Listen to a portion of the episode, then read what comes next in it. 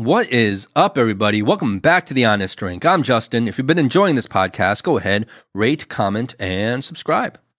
All right, we have a very special guest today. He is an award winning Himalayan explorer. He has spent the last two decades documenting and tracking the ancient Himalayan trade routes and its human participants. He is the very first documented Westerner to travel by foot the length of the ancient Tea Horse Road, which is a very daunting trade route winding through the mountains of Sichuan, Yunnan, Tibet, and India. He is an expert mountaineer and has led several expeditions and was recently voted as one of Canada's 100 greatest explorers. How cool is that? He is also a tea fanatic. He never goes anywhere without a stash of tea. He is an author and was the subject of an award winning documentary called The Tea Explorer. His curated journey along the Tea Horse Road was called One of the 50 Trips of a Lifetime by National Geographic Traveler. I mean, this man has done some things. Today, we talk to him about a life of exploration, its cliches, its deeper meaning. We get his thoughts on social media, third culture, not being settled. We talk about the life changing experiences on the ancient trade routes of the Tea Horse Road, its historical significance. We talk about what it takes to deal with the life threatening dangers of Himalayan mountain expeditions. And he shares how the people he's met along the way have blown his mind and given him an entirely new perspective. This one was hosted by Howie, Eric, and myself. So, without further ado, please give it up for Jeff Fuchs.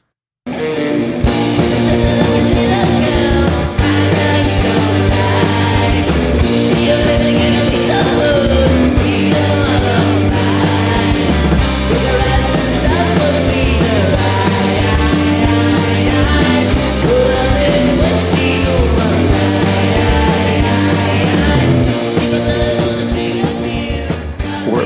a time where everybody's either uh, dumbing down even further or expanding and trying to reach reach out to different different avenues, different possibilities of living. Are you kind of an urban dweller? Are you living out more in the country?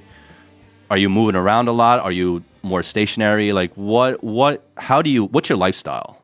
So in, in the last 18 months, it's been fixed in a very rural area of the Big Island. Um, we run a nonprofit which involves a tea time. It's a it's a mandatory two tea time session a day for youth.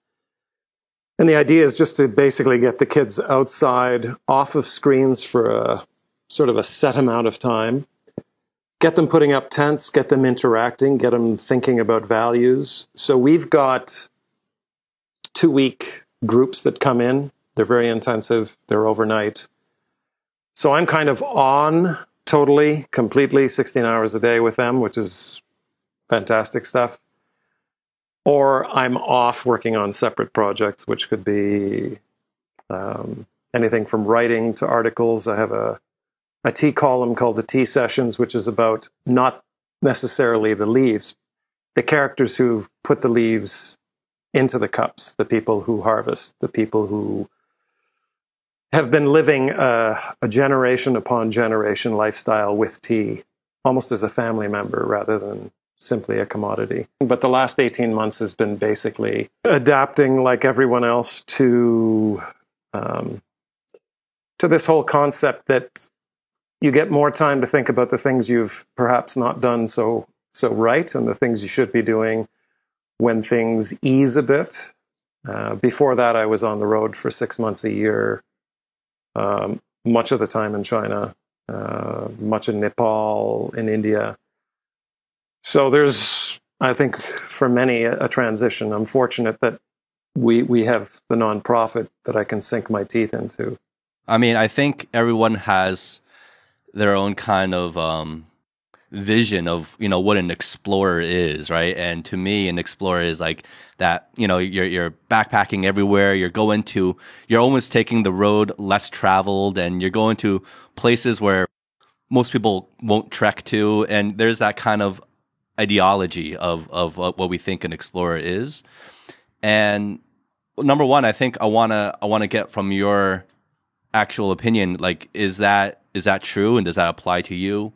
And number two is another thing because you mentioned it just moments before about you know social media and and being connected online. I, I want to get your perspective as an explorer and as a person who might live maybe a different lifestyle than us like urban dwellers and people who work nine to five.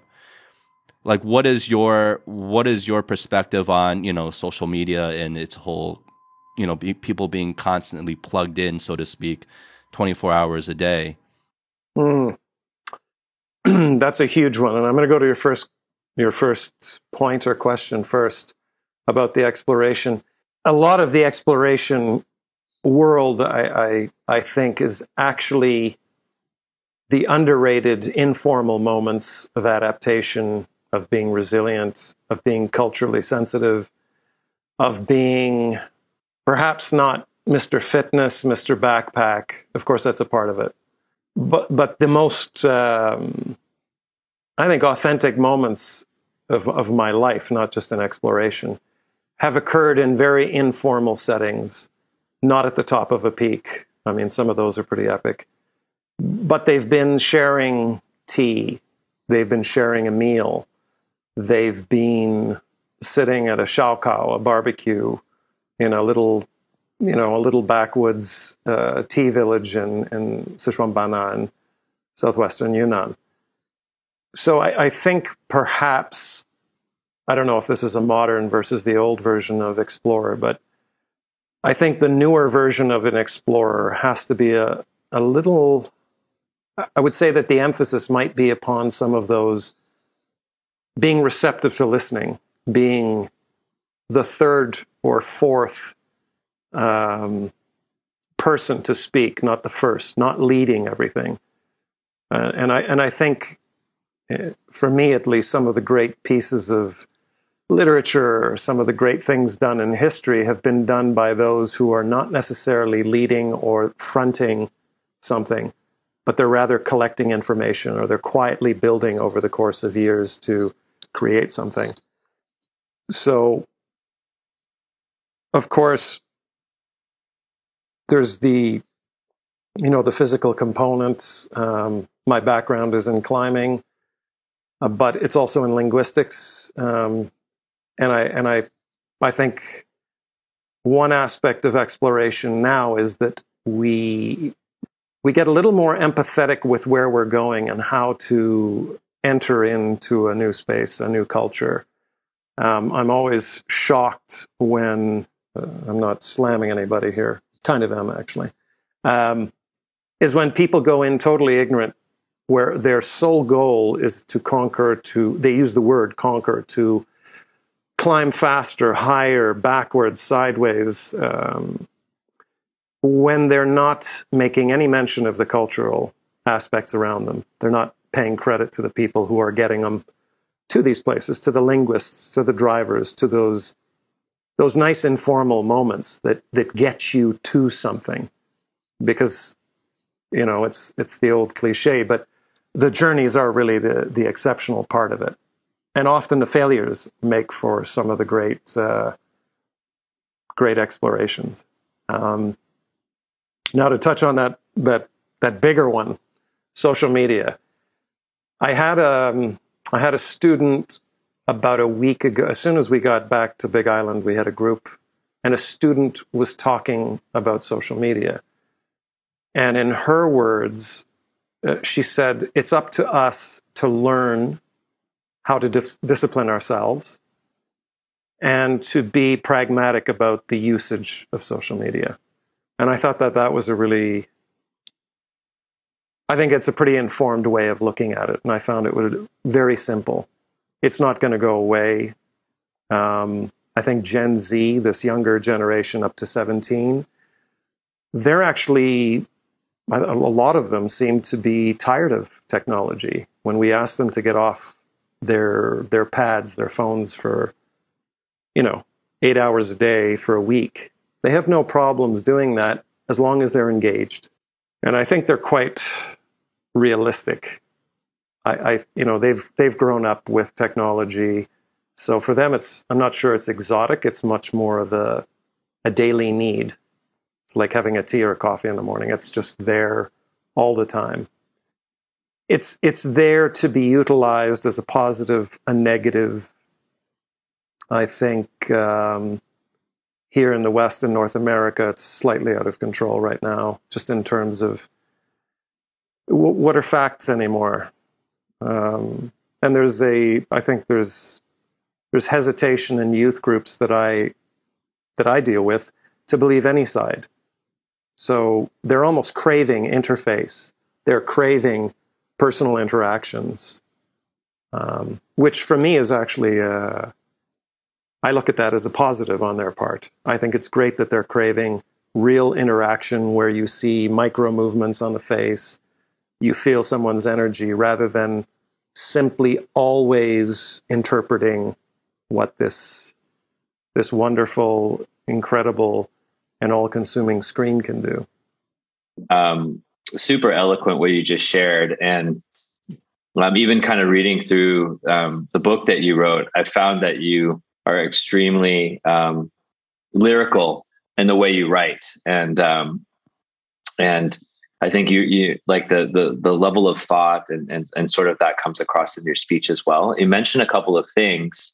Um, I know we didn't kind of introduce ourselves, um, and maybe we can kind of throughout the episode kind of allow you to get to know us a little bit better too. It sounds like you really value that. But you mentioned this kind of notion of of connection and journey, and um, the three of us actually um, are really good friends. Uh, we all grew up in the US. And then through different circumstances, we moved over to this part of the world, a part of the world that, you know, um, was, is deeply connected to our backgrounds, you know, being sort of ethnically Chinese, um, but also something very, very different um, because we grew up and spent most of our formative years in the US and, and you know, and experiencing the, the culture there. And when we um, met each other just randomly, you know, back in the party days in Shanghai, probably, um, I don't know, was it 2008, 2009? Um, you know, we lived a very different life as well, right? And so we kind of got to know each other. And there's lots and lots of people um, that you can meet in Shanghai. I'm sure you've been out here. Um, but you know, over time, you feel like a deeper connection with certain individuals. And for me, Howie and Justin is just, even though I've lived in different places, I've lived in Beijing, I've spent years apart, you know, in Shanghai, but there was this really deeper connection and, and shared values somehow. We could just kind of feel it. And so the last few years, as we've evolved our lives a little bit, and, you know, we're trying to kind of figure out what's really important to us, what's really worth doing. And as we're starting our own families and you know, getting married and all that stuff. Um, we are re-exploring our values, mm. and um, we're trying to, you know, make sense of the world in a different way, and we're trying to support each other. So, um, you know, if you listen to some of the earlier episodes, if, if you ever get bored, um, um, we we talk a lot about the the origin story of of this show, but I think it's really important because um, you know our values are to stay connected. So you know like our top value is for the three of us to stay connected and then learn and grow together support each other have a lot of fun in the experience. And of course in that process a lot of that intersection between china um, and the western world starts playing out in the conversations. And the three of us are very different. You'll, you'll see like the different sort of thought process and conversations. But you know we spend an hour or two um, you know in this dialogue and then i think we all get um, you know something out of it. So I, I just wanted to briefly share a little bit. I know the focus really is more about us learning from you, but I did want to set that um, that context um, around you know why we want you on the show, right? And of course, like we're trying to build better habits. We're trying to deconstruct, you know, how high performing people work in different areas. Um, and we talk a lot about the impact of social media. I think this is something that um, we're very passionate about. And Justin has some really interesting ideas and pet peeves around like how social media is influencing our lives, but also shaping our perception of different parts of the world and whether or not it actually brings us together or kind of um, you know pushes us apart. And you know, you touched on something values. Um, we we do value workshops here with the kids, and a lot of what I, I think you know, just to touch on it briefly, a lot of the values that that sort of became more important to me were gained on the trails, talking to old muleteers, talking to Sherpas, talking to tea growers, um, because of some fundamental simplicity. So I'm all about the values question. Not that I figured it out, but all about trying to explore it especially now. Just our conversation so far, I feel like the theme is really people, right? Like the human story and things, whether we're talking about your explorations, whether we're talking about social media, whether we're talking about the nonprofit work you do. It's all about that connecting with people and it's that human story, right? And so often I think, you know, we we think in stereotypes and we think in explorer, we think of places, we think of like you mentioned, people conquering things, like they climb Mount Everest and they've tackled these these great physical challenges um, of endurance and spirit. But but like you say, like I can't really, really recall any stories about really pushing the culture and the people and the connections, even in what people might perceive to be like the little mundane things, right? And that kind of changes my perception of what an explorer can be and where you can explore things. And I think with that principle, you can explore anywhere. You know, yes. you don't have to go to some sort of quote unquote really exotic place to explore. I can walk out of my apartment right here and start exploring and connecting with people that I might not never have thought to connect with, and there could be a lot of value and and interest in that. Your your definition probably expands the the whole the whole criteria for who can be involved. And that's one of the things that exploration, I think, has always been exotic. It's been, you know, it's it's a there's been a very Western version of the word exploration in the past. It's been about funding. It's been about um, gathering information through, you know, uh, sort of the colonial wanderings. Um, and I think now this idea of exploration has a lot a lot more to do with who we are, ethnic backgrounds, third culture. This idea, you know, you've mentioned it a couple times during this, how you all met. Um, I grew up in Europe and in Canada. Uh, my grandmother's Hungarian. So my perception, my perspectives, and, and an ever increasing amount of youth, I, I think their inputs growing up are much more diverse. So their version of exploration, their version of events, how they how they perceive is going to be that much more rich, bizarre, wonderful, intricate, and it's not all about the massive pieces of stone that sit in the clouds. Um, I hope that doesn't disappear. But I do think it's going to be about the conversations in the tents getting to these places that are going to be different. And those conversations, hopefully, are more important than than they ever were. It's not a, it's not about getting to the river. It's about the conversation you had with somebody that you would have never had a conversation with, getting a total.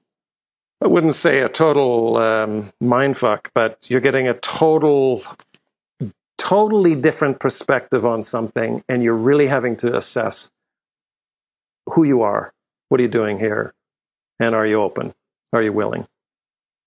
I have a question because um, we, we didn't get to I didn't get introduced uh, with uh, to you before through the email thread, but um, uh, I do want to ask you something because when you're when you talk about exploration and plus the the values that we were just discussing as well, and they kind of all go together actually. Um, but I just want to go even earlier to how it all started. But what what kind of got you started in this? Like like what really got you going? I have to say tea and it sounds a really pretty much the answer to a lot of questions. I did grow. I mean, I grew up in a Hungarian household with my father, a, a grandmother, eccentric. And my father probably in his previous lives was somewhere in, I don't know, central China or on the steppes of Mongolia or something. He's he was fascinated, obsessed wow. with food, language, travel. So in my mind as a child, it was always there. It wasn't something exotic. It's like in your DNA. it might be. It might be. And the Hungarians are a real mix to start with. But I didn't realize I had a bizarre household until I started going to school with fish sandwiches and something called perkelt, which is this crazy paprika veal dish for lunch. So then I started thinking, okay, well, This is a little bit different. And tea, my father had uh, oolong in the house from the time I can remember. We weren't a coffee household. And so this was always lurking, I think. You know, and, and maybe back to your, your comment earlier about the, the connections of humans. With all that's going around, we still we're still social beings, and I and I I cling to that as as an optimist because when people do sit down for a meal that takes three hours and you're sitting on a table that's a foot and a half off the ground and you're enjoying it, you're forgetting.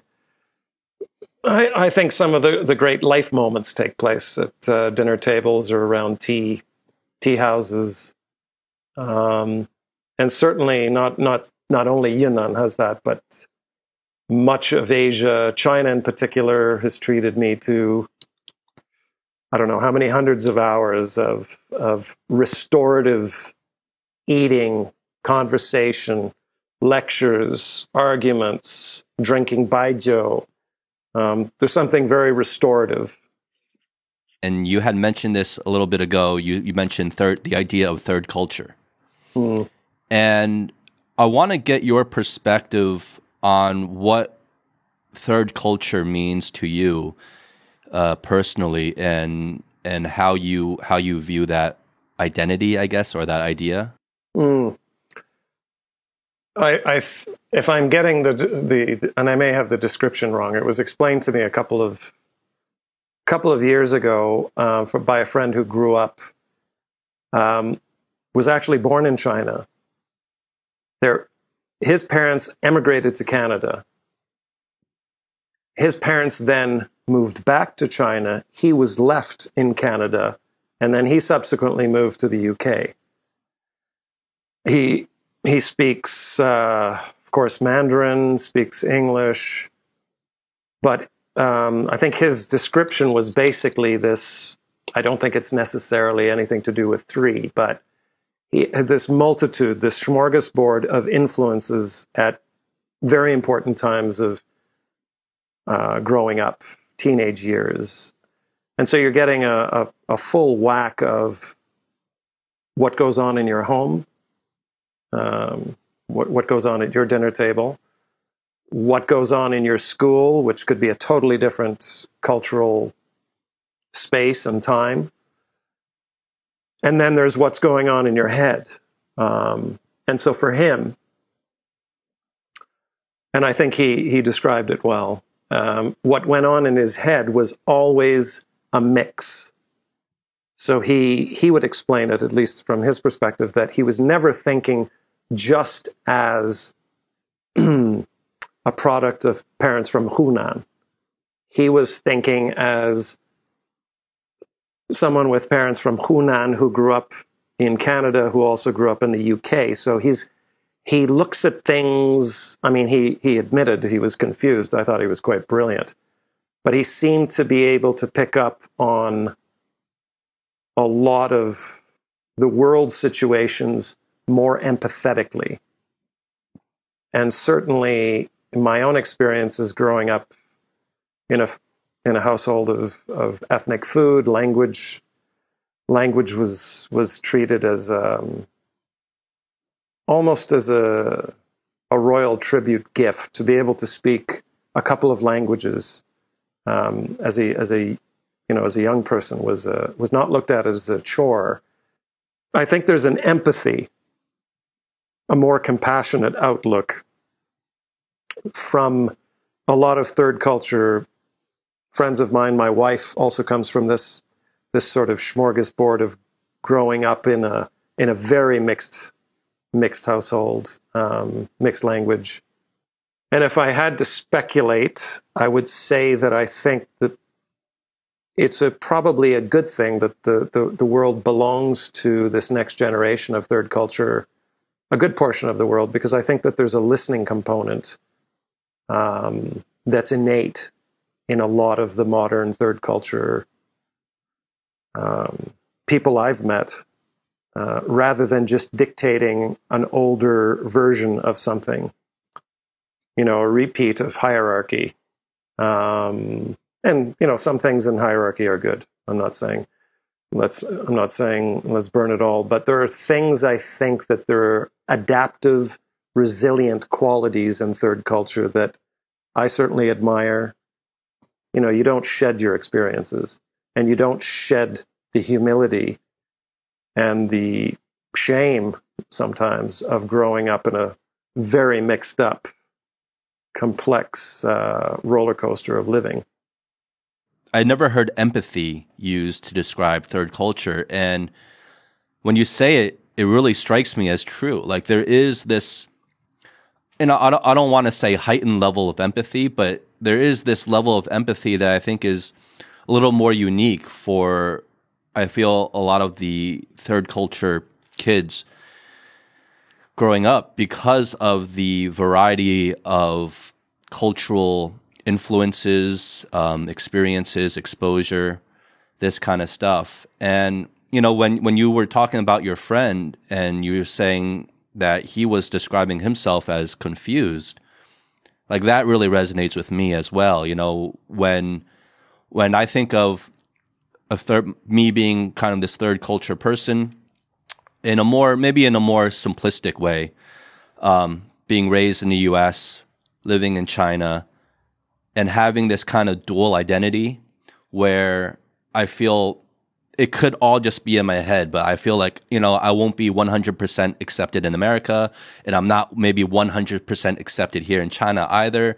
And it's this feeling of being like lost. It's this feeling of not having a real home, I guess. And and that's kind of a scary feeling. And and maybe it shouldn't be. I don't know, right? It, it's something I struggle with personally myself, but you know, I, I, I, I would assume that this is something that you're very familiar with, having moved around so much in your life. Is this attachment for many people to have a need for like this home base, this home identity, a home culture that they can always go back to and identify with. And I'm wondering if that's something that you see as more more and more unnecessary as as you experience life. It's a good question. I would say that since I've had a child, I'm probably more acutely aware of that than ever. Um, I don't think I was necessarily always trying to process the question. I had my teapot. I had a, a duffel bag with my my trek kit. Um, and to some degree, that was very liberating not to need a lot of things. But now, with the arrival of, I mean, I'm I'm married now, which I didn't think I would be. I have uh, welcome to the club. Yeah. it gets the best of us. Happy to be here happy to be here.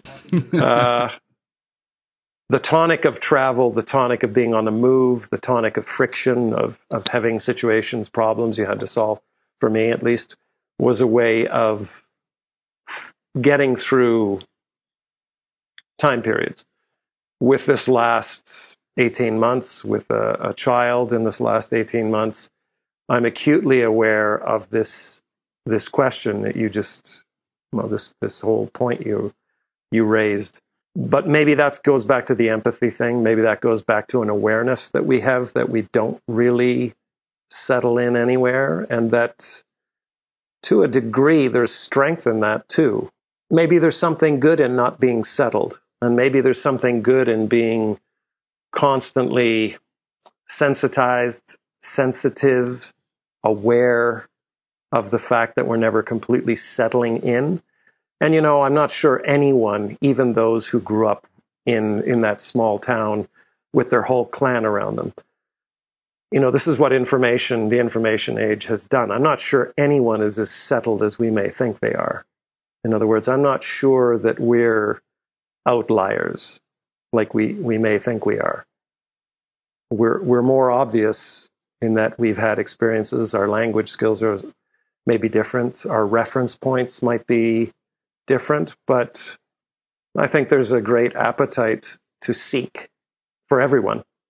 Um, for me, certainly, tea is grounding. You know, tea has been my home. I have a teapot that I travel with. I've got a stack of leaves that I travel with. And that one little ritual every day helps ground me for however brief a moment in time I have. Um, and maybe that's where it should be. Maybe I'm not supposed to be thinking about the bigger. Well, it's almost like tea is your settlement. Think, sorry? I said it's almost like tea is your settlement. Everything else is open ended. Yes. Tea is your settlement. Yes. Yeah. Well put.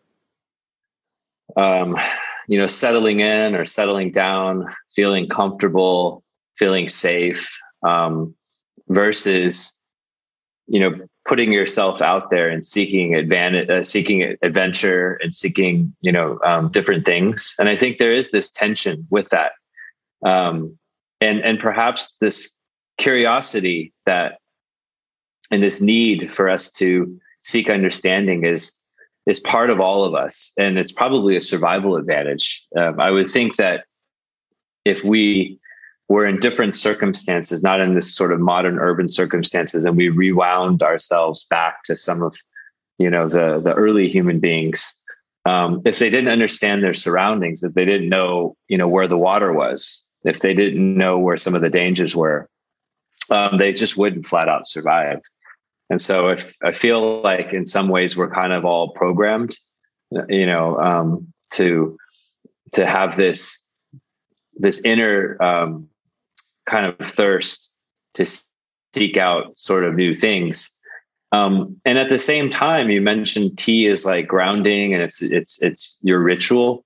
And I think for me and you know for lots of people, meditation and mindfulness, right? Because we're trying to stop that inner chatter we've talked about this on the show as well this inner voice that sometimes can be very very loud and overwhelming and it can be very very negative as well because it's not satisfied and it's trying to you know to um, push you to do something else. Um, but you know this side of us um, that we're you know we're trying to calm ourselves down we're trying to be more mindful et cetera it feels like there's this tension between the two and finding that balance of seeking new things versus just being content is something that you know human beings really struggle with. And um, i'm wondering how you find sort of your balance um, you know in, in, in, life i think friction. My there, there's a great hungarian saying and my grandmother um, said it more than once never underestimate the importance of friction because it's in friction that you move somewhere. And it's it's probably uh, going against a lot of the thirst and the, the the desire for to be mindful, but we're problem solving, energetic people. We've got chi, ki, prana, whatever we call it. And I don't think that all of us uh, are programmed to be settled, to be calm, even without all of the noise of technology and social media, even without all of the social discord and the divide of societies right now, I, I think some of us need to be engaged and simply busy. Um, so for me, I'm not, I'm, uh, my wife Julie can speak to this. I'm not an entirely successful homebody. I'm not very good when I'm comfortable for too long. that's an adaptation thing for me. But I need, in my own way, I need little challenges. I need to work on things. I need to be busy, um, physical as well as mental. Um, you know, and the other thing my grandmother said is she says, you know, the one of the worst things you can achieve is comfort. And I get it. I struggle with that one because there's a little we all have our versions of comfort, but I understand the point she was making because there's something in there that's like we should be striving. We should be, whether it's putting our energies into helping others, whether it's into the common good, whether it's into collecting uh, puer, which I spend too much time doing, um, uh, whatever, whatever it is, or learning something. So I'm I'm not there yet. Uh, just Eric, just back to your point, I, I haven't come to any conclusions, but I think you know so much of what I miss about the travel and and the going to the source regions of where and to some of the mountain regions is just that interaction, that unscripted, that unpredictable stuff that goes on where you where one is activating your senses, your your weaknesses are being activated, your strengths are being in a, sort of it's all happening. Um, the theoretical world, I think, sometimes gets a bit complex and maybe maybe almost a burden. There's something beautiful about activity.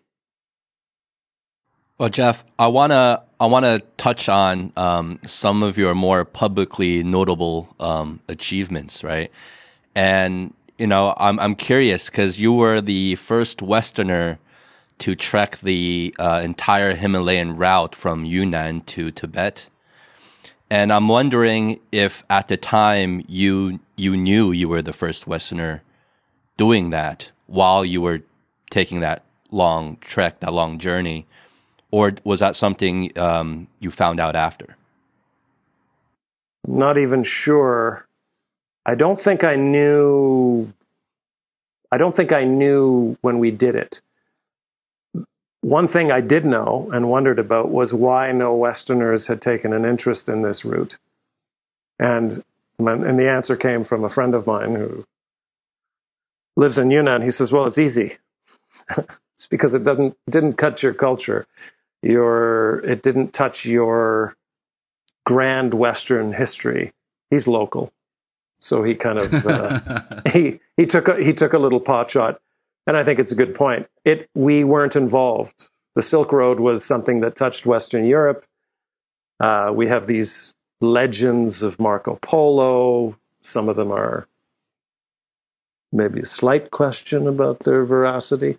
Um, but I, I don't, I don't recall knowing that I was the first. I just remember thinking when I was preparing and researching, why is there nothing of this incredible journey that predates this incredible route that predates the Silk Road? Why is there nothing in English? And there's even very little that I could access in in Mandarin. Um, it was the story of largely oral traditions, oral narratives passed on by the Mabang or the tea, tea buyers or tea sellers or the harvesters. So, no, I don't think I knew during the time. I just knew that there was nothing I could find written in English, French, or you know, I couldn't I couldn't find anything to research um, except through repeated journeys. So in, in Chinese, this this this this uh, path is called Tama Dao, right? Tama Dao, Tamagu Dao. Yes. Yeah. So there should be a lot of information in Chinese about it then.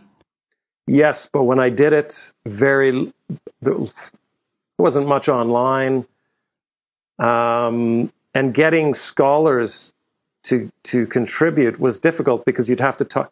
It's that beautiful thing, and in China at the time, this was in 2002, 3, 2004, 2005. I was doing research. I had to speak to somebody who knew somebody who was uncle's brother's sister was the daughter of the man I could speak to who might be able to give me some information. So, and uh, there was a lot of that. And uh, at first it was frustrating, and then it was then it wasn't frustrating. It was it was the whole point of the uh, for me at least it became the whole point of the journey was that I had to connect with people. I had to be patient. I had to you know getting pieces of information that corroborate did the Tamagudao actually go from this town to that town, and then you'd have a husband and wife in their 80s saying different things. No, and yes, but it went through this other tiny village and you need to go there. So, yeah. Sounds fun. it was fun. It was fun. And, and, you know, you don't think about the concept of time. Um, now, of course, I'd be impatient. I'd, I'd, be probably, oh my God, I need to do this now. I, I don't have all this time to meet another family. But in in those days, it, it just it became this spinning journey. It, it, became a series of stories within the bigger narrative of the Tamagudao. How long did that journey take you? I have to start by saying I had in my head through research, tells you what research does, I had estimated about four months. It took me seven and a half months total, and most of it most of it on foot. How intense is the whole journey? Parts of it you need. I mean, it's incredible to think of a meter wide ledge with a thousand foot drop, and you know, not for us, it's one thing. We were prepared, but you know, you think about meals, how to load meals. So the muleteers had to load these meals in a particular way that were that sort of biased on one side so that when they were going along a ledge, more was on the outside than the inside, because if not, you'd plunge. And I think the I mean, one of the special elements of the Tea Horse Road is that in order to journey it successfully and make this this entire journey for the traders, you needed to know who you could depend on. You needed to know the host families that would take care of your mules. You know you needed to know where the thieves were.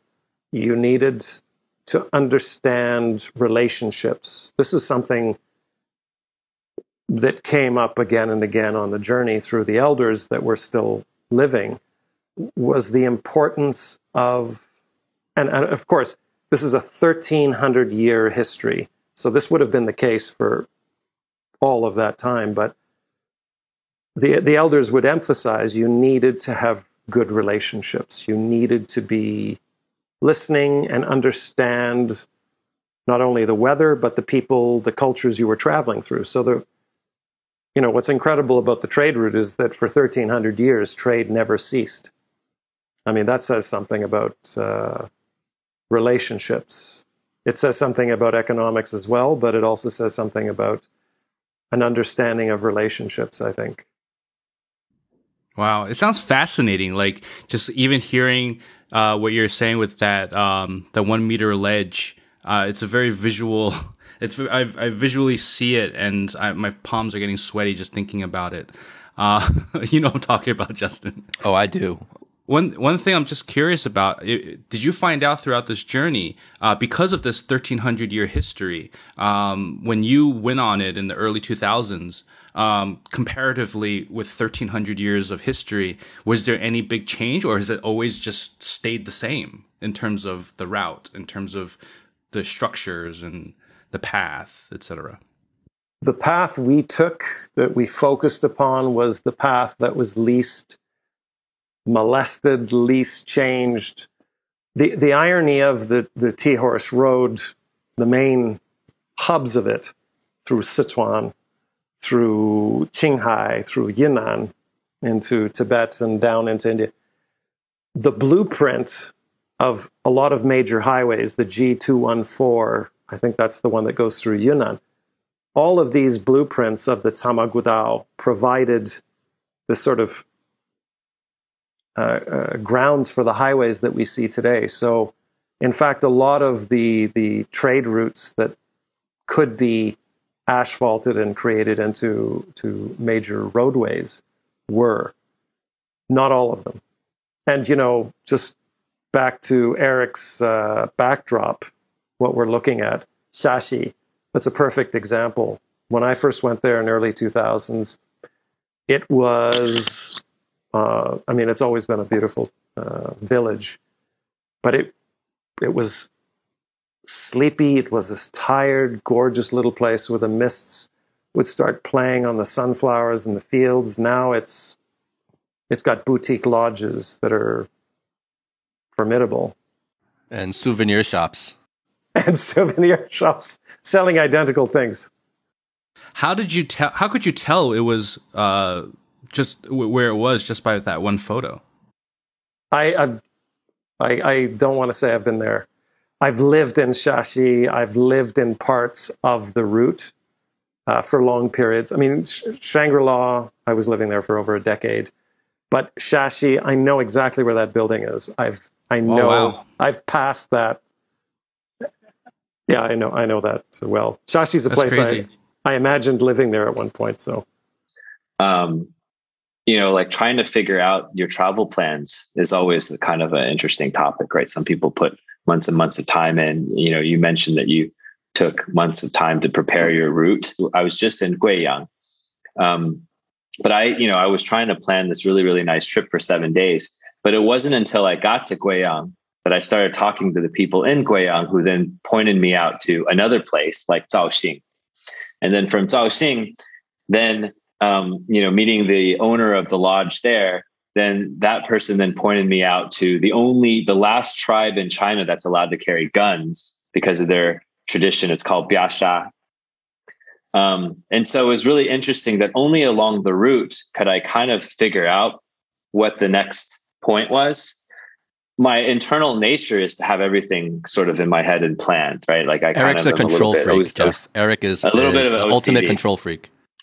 Yeah, absolutely. Even with this show, I feel like, but um, but that's where some of the tension comes in. And so, but it wasn't until I went on to different points in the in the in the in the journey that I could see the next one. And so I, I taught myself then that there has to be a certain you have to kind of let go a little bit, right? So have an overall framework. Go to the first place, and then know that if you build the right relationships in that place, the people that are there they know their area the best right? And it's like what you're saying with this particular Shaxi village. Only if you've actually lived there would you recognize it. And that's sort of a metaphor. So the people that really understand things to that level of detail are the ones that are there. And you'd never be able to ask someone in Shanghai, you know, what the right village to go to in Guizhou would be until you actually get to Guizhou. And I think that's sort of the beauty of it. very much. Mean, I think there's a. I mean that that I think played out on the Tea Horse Road. I imagine it did. So you, structure is an illusion, as you well know, being a control freak. You know, so it's only for our own sort of subconscious mindset that when we think we're in that we think we're in control, that we can depart and engage, and then we're happy to lose control. I mean, at least I am. I think I think the control thing is. Nah, that's fun stuff. It's it's fun to get. I mean, there's nothing better than getting lost on your own. When there's other people to satisfy, that's different. But getting lost and having that that beautiful luxury of time is pretty pretty exquisite. Yeah, Eric. You mentioned, yeah. Well, I'm I'm I'm glad I found a kindred. Um, well, I, I'm I was just only trying to control like a seven day trip. Like Jeff goes on these, you know, seven and a half or however eight month treks, and he's got to sort of manage all the details and actually survive it. Um, Jeff, you mentioned. Um, I don't know if I understood this correctly earlier, but um, you know, first of all, understanding the the um, the kind of the structure of the Tea horse road because over time people's interpretations change and probably over time the different routes change based on i don't know weather patterns or you know other factors in it. So you spend some time kind of understanding that structure. And then you also mentioned that um, you know in modern times of course we don't need the tea horse road right? Because we have highways and we have planes and all that stuff.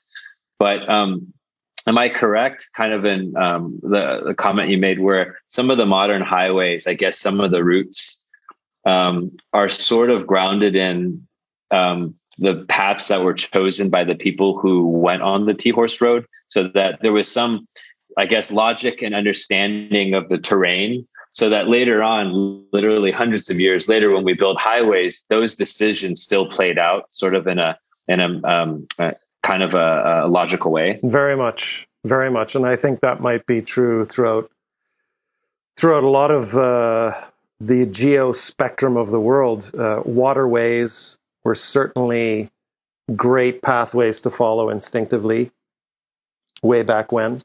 And I think the other thing you mentioned is this no- notion of a trade route. Um, it's not something that I think that I think about on a regular basis, but it was the one of the key, I, I suppose, factors driving the economy.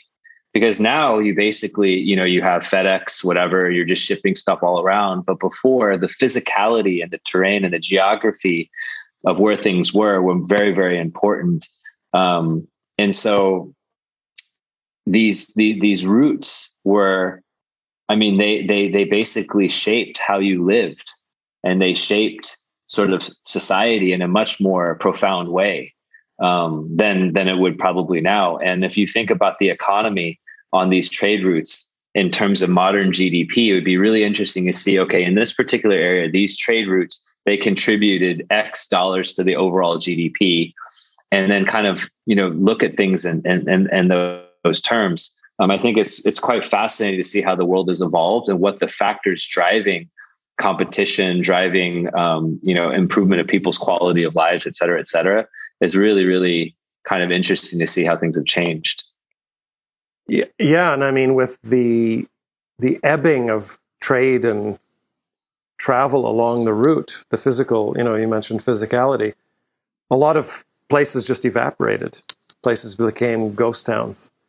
And, you know, one thing that came up again and again was a lot of these informal, very, very simple people who were involved with tea trade. And it wasn't just tea trade, it was resin, it was salt, it was copper, leather, anything with value was traded. A lot of these formally uneducated, so they never had formal education, they were ruffians but a lot of them were extremely cultured. They could speak two or three languages because they, it was trade necessitated it.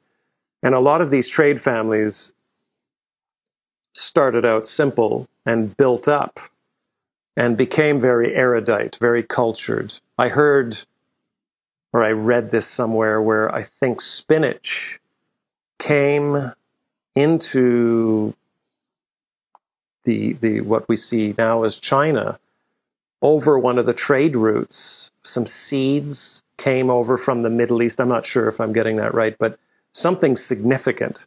It wasn't just you know tea and salt and uh, copper. It was all kinds of other things. DNA was flowing as well. So, mm. you know, these trade hubs. I mean, Shanghai, great example the, the history of trade is is the history of economics. To a degree, it's also the history of how cultures share themselves. Um, recipes. Um, you know, I think there's a lot more to economics than economics because you you've got movement, especially in the days of trade. Um, now it's it's quick. It's you, there's no residue left on the on the commodities anymore. We're, we've lost a bit of that, but I think in the the old days, you you had all of these characters, you had linguistics, you had, you know, there was these gentlemen Newaris. They were traders of rugs and leather in West Bengal. We sat with them. They spoke flawless Mandarin. I mean, it was you could feel that there was an accent, but their Mandarin was perfect. And when I asked them, you know, what was their education, they said, "Oh, we the the equivalent of grade four, but we learned languages." And I thought, that's brilliant. They they can speak Mandarin, they can speak Gorkhali, they can speak Newari, and they could speak to me in English. It was amazing.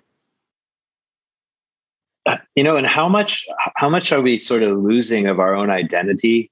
How much are we losing in terms of the rich richness of our own journeys now by having everything automated. Um, I, we talked about the three of us talked about this um, on a show called uh, I think it was the Survival Kit for Life. I think we've talked about this a couple of different times. But basically, everything is handed to us now, and then we're extremely specialist. And you know, maybe you're an accountant in a company that specializes in a certain you know type of uh, accounting, and that's all you know, right? And so that, along with just basic communication skills, you really don't need to do anything. Um, if you live in Shanghai, you have a decent job, you live in your apartment, everything is taken care of you. Uh, you don't even have to clean your own apartment for some people. You order everything online. So these so called trade routes, in a sense, have expanded, not just the physical exchange of things that you need, but it's completely automated and there's a route for almost every single thing. You just need to have one skill that's needed so that you can earn a living and pretty much like you don't have to do anything. And so, how much do we lose by that? Um, you know, not having that complexity. When you mentioned the problem solving pieces, like human beings are wired to problem solve because that's our survival advantage. We've got to continually adapt to our environment so we can gain the upper hand so that we're not um, overwhelmed by our environment. And we don't really have to problem solve anymore. Whereas, you know, in the past, like these people, first of all, you had to learn multiple languages just to be able to trade, right? Then you had to find the the, the route where you're not going to fall, you know, your mule's not going to like keel over and fall a thousand foot into the. There's physicality around that. Yeah, and and then who can you trust? Because you know back then there weren't. Maybe if you're crossing multiple like areas, there's not like a a government, right? There's not like a police force. Like I mean, that's managing. Like now we have national level COVID management in China. Like literally, we're managing case counts to the person I mean, that's just like it's it's it's incredible. Like I just flew back and it was seamless. I wa- I waltzed out of the airport. I showed them a code. There was, I mean, it was easier than in a U.S. airport when there wasn't COVID in the U.S. And at the same time, it's safer than anywhere else in the world because they literally are mon. mon- I shouldn't say this too loud, but they're monitoring you. you know, like like that GPS is literally they can see the hairs on my arm, right? And so that's why you can just waltz around, show a code, but they basically know exactly where you are and what the risks are.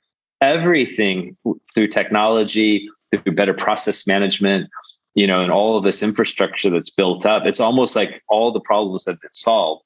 Whereas before you were on your own and you might travel to that village. And if it's like, if I go right, I'll go to this village. I don't know anyone there. They're going to rob me.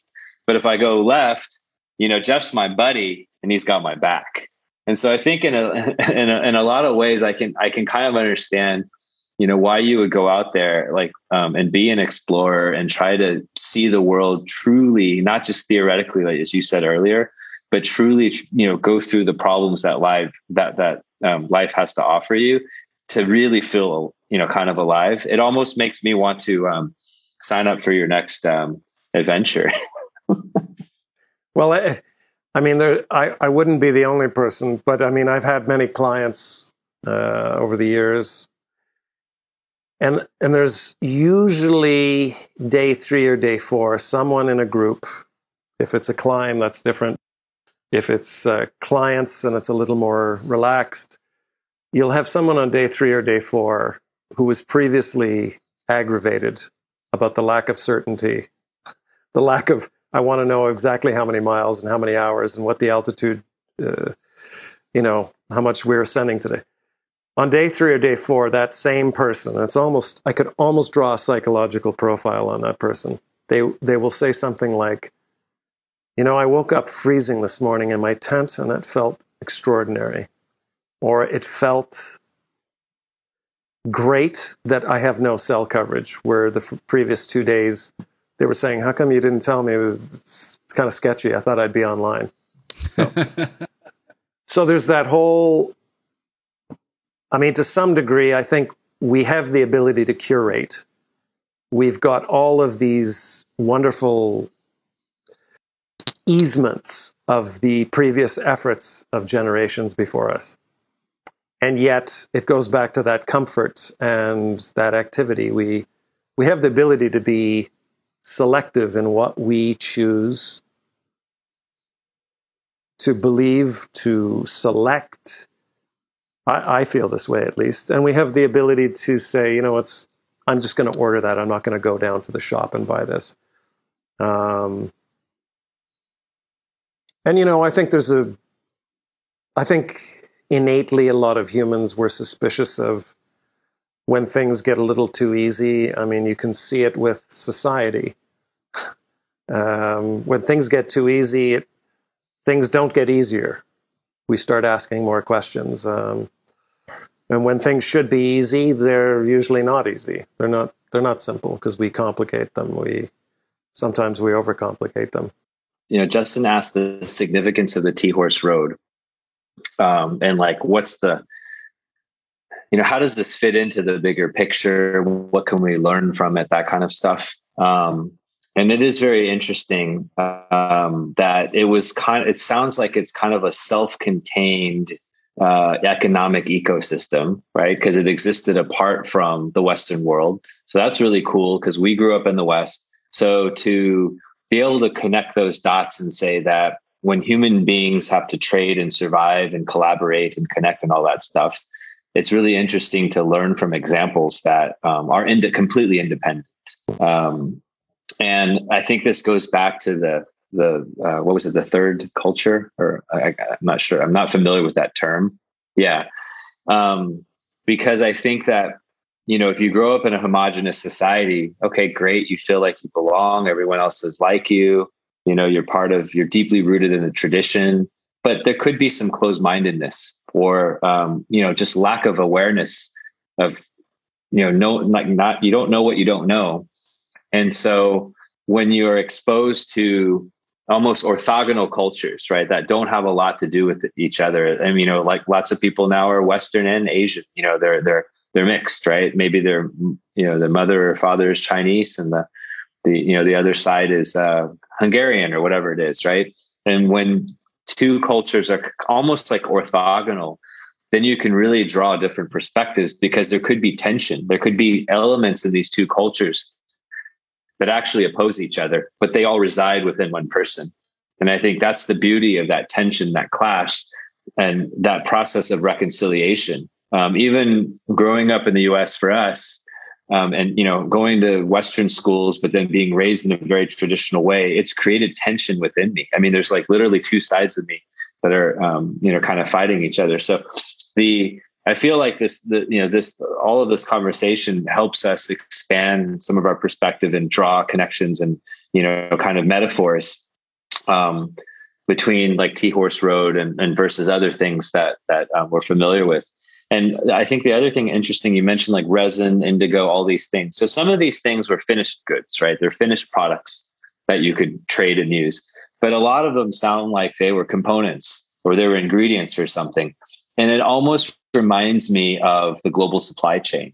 Mm. Um, because now there's so much specialization in the world. Um, very few companies really can build everything. They, um, you, you, you kind of have assemblers and then you have like parts makers in a sense. And you know it's very very complex now but the global supply chain you know obviously hugely impacted by covid whether it's like technology or other types of things. But the tea horse road and this this area almost had to create its own supply chain so that people could get everything um, you know they sort of needed. And now we also talk about like is it better for a country to be closed and sort of like america first or whatever it is or is it better to open up and have free trade, you know, across uh, different boundaries. And so, like all of these things, I'm sure were relevant, you know, thousand, you know, thousand years ago. Same conversations were happening, um, but they were just in a totally different context. So it's it is really, really, really fascinating. Yes, and I, you know, to the point where also problem solving skills and technologies were would also have been imported, and and and a mindset. Um, many of the, the muleteers would say that they had had conflicts as young people along the route, but they quickly learned that in order to continue with this, this way of living, this, this occupation, they needed to learn the art of conciliation, which you, either learned or you didn't. Um, and so, yes, and the, the you know the the trade route was an ecosystem to a degree, as much as it may have been. I think very there was an ownership depending on what geography you were going through, but there was a, there was an understanding that to trade along the route, to be a part of it in in as insignificant uh, a way uh, to to the to the hierarchy, the top of the hierarchy, it functioned as its own thing. And, and very much after having traveled it, that is a feeling I had that the Tea Horse Road was almost like talking about this other empire or this other history to a degree. I mean, it, it touched so many cultures, but to a degree, it was like this long pulsating artery that uh, that fed and continued sort of unchallenged and and untainted for for centuries. It sounds like it had an identity, and um, I'm curious. How did people refer to, you know, this um, this ecosystem or this thing? You know, what was the identities per, uh, perceived as? A lot, a lot of the traders in Yunnan referred to uh, the the just the overarching road as the eternal road, and that's something I I really enjoyed hearing because it's timeless for them. I, I think for them, they couldn't imagine a, a, a time in their lives where it wouldn't still be active, and of course, they watched it become inactive. It was referred to as a potential gateway of hope you could make money, you could import. But I also heard people refer to the route as, as devastating. Um, we spoke to someone in Yunnan. She'd lost three or four male relatives to the route. So I think it was daunting and inspirational in equal measure. Um, but I think, well, one of the things one of the things that was communicated was if you did the route, if you survived the route and you became a regular, so every year or two years you'd you'd come back, you were looked at as somewhat of a a regal personality, almost like uh, sort of a, a a superhero of sorts, because you were not only bringing commodities, but you were you were surviving. You got that street cred. Right, right. Were there were there any moments um, in your experience traveling this route where um, you felt you were in real danger, like your life was in danger somehow? We had a blizzard um, very early on in the. We were still in Yunnan, where we almost lost one of our key members. Actually, he never recovered. He got. Uh, he was almost. He was stuck in a crevasse that was covering with billowing snow, and we didn't realize he was missing because we'd unroped from one another, um, which was a silly thing. Um, but he was about two inches from being totally covered, his orange windbreaker totally covered by snow. I watched a guy, one of our partners, uh, fall down a glacier uh, right in front of me towards a crevasse. He would have been gone somehow he stopped. In the mountains, at least, my experiences have been it's almost worse seeing somebody you know close to you, both in relationship and physically close, take a tumble, a spill, a fall. It's almost worse seeing them go through something because you, I mean, on the journey itself, I was, there were a couple of times where I was thinking, oh, this could get interesting. This, but when you see somebody fall, when the Nobu, when this gentleman fell down this glacier, that was the, one of the, the the worst feelings I've ever felt uh, on, in my days standing, just because it was all happening right in front of me, and there was nothing I could do, and it was up to no- him and the fates. And after you know, after several of these incidents, we would always sit down or we'd have tea and we would talk. Are we all okay? Is this still worth continuing? Um, is the intention still there? There, there would be this this moment where we came together to talk about what had happened. If necessary, sometimes we just looked at each other and acknowledged we're we're all good to go. You know, you come together and you have those moments where you speak to to one another and you get everybody to contribute nobody's leading those conversations. It's it's very much uh, everybody equally contributes to the fate of an expedition. A lot of the underrated elements of expeditions are the relationships um, or lack of. And there's a lot of expeditions which don't work because of the personalities, the hubris, the egos, the lack of communication, the the them and us scenario. Um, and in my experiences, at least, I've learned more from often the porters the people who are running the mules, the Sherpas, the wherever I am, I often defer to them uh, because they have a a lot of them have a very good problem solving ability. It's it's amazing to see an entire group sit down and spend three hours on a very small decision, and even the assistant cook or even the the person who you wouldn't expect to be a decision maker, even they are involved in the decision or the ideation or the talking out of an idea or the plotting a route. I mean, I think there might be something to learn from the, the, the methodology of not only assessing risk, but of coming to a consensus about how to move forward. Well, before before we wrap it up, you in the beginning even used uh, the term mindfuck as kind of some of these moments where you're talking to somebody that kind of just completely changes your perspective or shifts your view in some way or some sort of revelation. And I'm wondering if you can share any examples of that where you were just maybe talking to a Sherpa or talking to somebody along the way and you were completely mind fucked. yeah, one particular story comes to mind very easily. Uh, we were bedding down in a nomadic pasture at about 4,000 meters, quite high. And we were sharing, I mean, we had, I think, three different ethnic groups. We were all sitting around this fire. Part of it was our team, part of it were the nomads who were endemic to the area. Anyways, we're around the fire.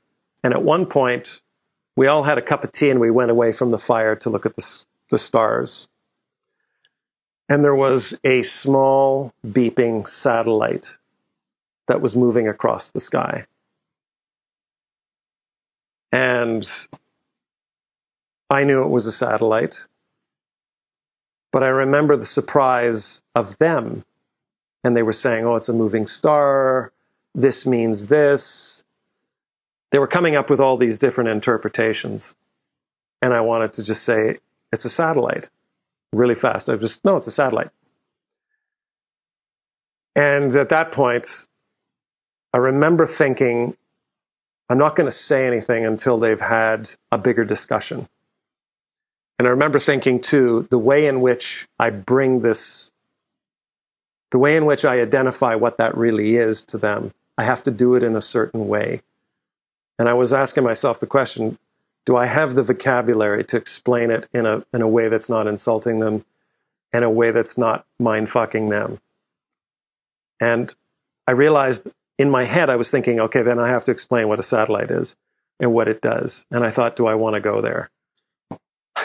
do I do I even want to get into that? Because you know they were coming up with some stories that were quite beautiful, and honestly, probably more invigorating for my mind than a satellite. However, I did bring it up and I explained it. And I remember we sat up. There were three of us, four of us. We sat up and I was trying to figure out how to explain all of the things a satellite could do.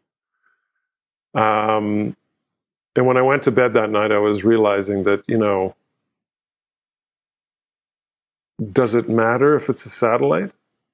I mean, really, does it? does it matter who's factually correct? And I, I, the concept was their perception based on the way they've been brought up, education, culture, is going to be totally different than mine.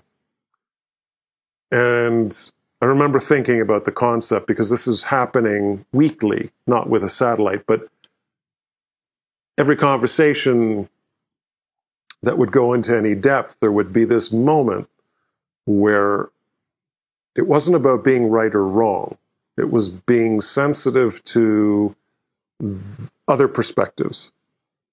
You know, just the idea of having a cigarette in Yunnan province is an example, too.